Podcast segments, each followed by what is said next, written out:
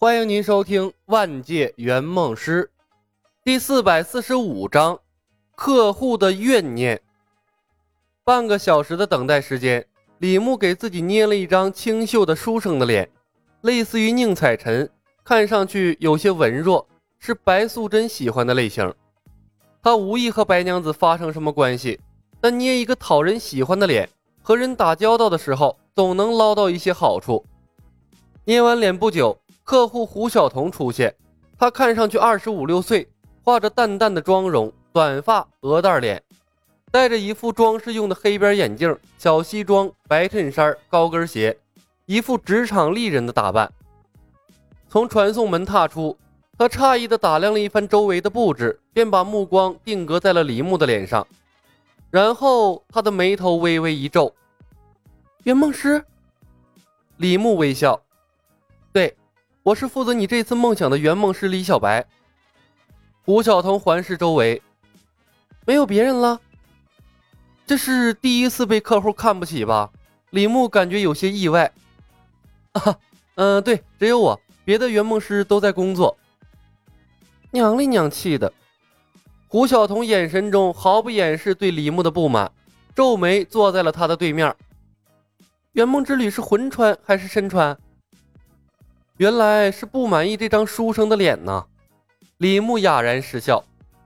身川，从开始到结束都是你本人，所以需要你提前安排好现实中的一切。多长时间能回来？胡晓彤问。取决于你的愿望什么时候能实现。李牧道。胡晓彤狐疑的看着李牧，就你一个人，你能保证我的安全吗？呃。李牧好久没遇到过女客户了，没想到遇到一个还是个这么谨慎的。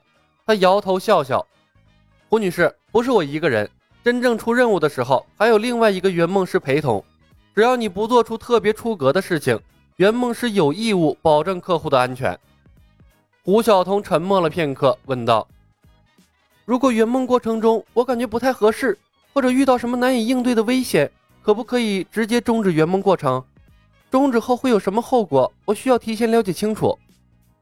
李牧愣了一下，客户单方面终止协议，你会安全返回地球，不会有任何圆梦公司的记忆，之前付出的圆梦币不会退还。胡晓彤皱眉，那我学到的本领呢？李牧摇了摇头，随着记忆一起消失。胡晓彤不满地说道：“你们公司分明就是霸王条款呐！”李牧笑了，呃，胡女士，圆梦师会承担比你更大的风险，而且我们是一家垄断公司，除了我们公司，不会再有任何一家公司有能力穿梭世界帮你实现梦想了，除非万不得已。我个人不建议你中途放弃，毕竟这样的奇遇一辈子可能只有一次。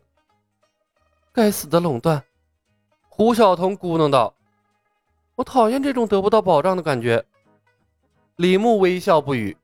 如果还是实习圆梦师，他或许会害怕丢掉这单任务，会努力争取。但现在，他只需要安静的等待就可以了。说实话，他对新白的任务并没有多大的把握。了不起，换一个任务好了。纠结了许久，胡晓彤最终还是妥协了。好吧，你赢了。没有人会放弃一次这样的奇遇的。李牧笑笑。从桌子下面拿出了两份协议，递到了胡晓彤的面前。胡女士，确认一下你的愿望，如果没问题，签下合同，我们之间的协议就算达成了。胡晓彤认真的研读合同，看着粗糙的条款，他显得有些不满意，不过还是在下面签下了自己的名字。李牧说的对，圆梦公司超脱现实，这样的机会可遇而不可求，因为一些子虚乌有的个人权益。放弃了尝试，那才最可悲。没有一个人能拒绝这份诱惑。李牧收起了其中一份合同，问道：“冒昧的问一下，你完全可以直接许愿学法术，为什么非要拆散他们的婚姻呢？”我小的时候看电视剧，感觉他们结婚就是个错误。签了合同以后，胡晓彤收起了他戒备的心态，整个人都放松了下来。报恩的方式有很多种。为什么非要结婚呢？你认为和白素贞结婚后许仙幸福吗？一点都不幸福。白娘子幸福吗？或许她以为自己是幸福的，但一个男子汉，一个丈夫，每天娘子长娘子短，遇到事儿就往后一缩，根本就是在吃软饭。我看不起这样的男人。哎呀，好大的怨念呐！李牧腹诽，并不评价客户的是非观。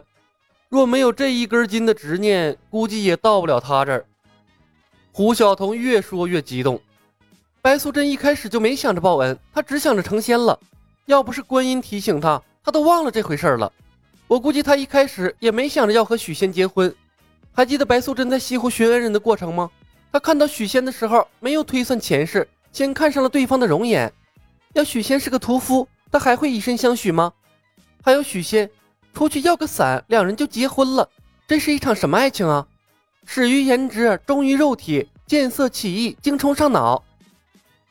李牧干笑了一声：“呃，好吧，胡女士，我大概明白你的意思了。我会帮你实现梦想的。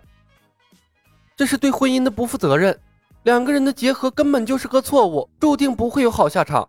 最好不要开始，那样就没有那么多的悲剧了，对每个人都好。”胡晓彤道：“许仙吃软饭，白素贞宠夫宠到各种犯罪，一个个思想都不正常。最可恶的就是法海，念他的经就好了。”管人家白素贞干什么？如果他要收妖，蛤蟆精、蜘蛛精、金波法王都收了，也算他公平。结果一个不管，专盯着一个无害的白素贞，收妖只收白素贞，这是什么和尚？贪吃嗔犬犯了。关键最后他还成仙了，什么逻辑？你不知道？当我看到结局的时候，简直都要气炸了。必须改过来。京剧《白蛇传》的结局多好，小青推倒雷峰塔，救出白娘子，把法海赶进了螃蟹壳。这样才合理痛快呀！这是以现代人的思想来评判古人呐。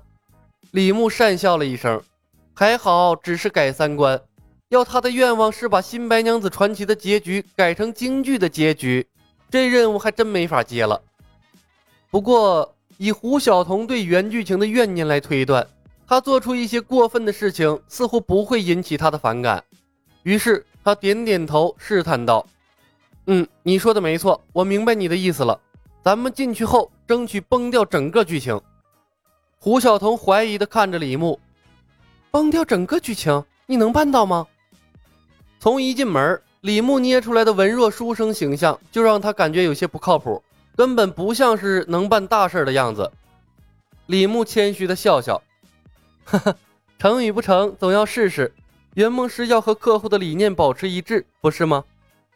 胡晓彤问：“如果你办不到，单方面终止了合同，我的圆梦币还在吧？”“当然。”李牧古怪的看了他一眼，笑着安抚：“胡女士，你只管把心放到肚子里，我是公司最好的圆梦师，相信我。接下来我给你说一些穿越的注意事项。”本集已经播讲完毕，感谢您的收听。喜欢的朋友们点点关注，点点订阅呗，谢谢了。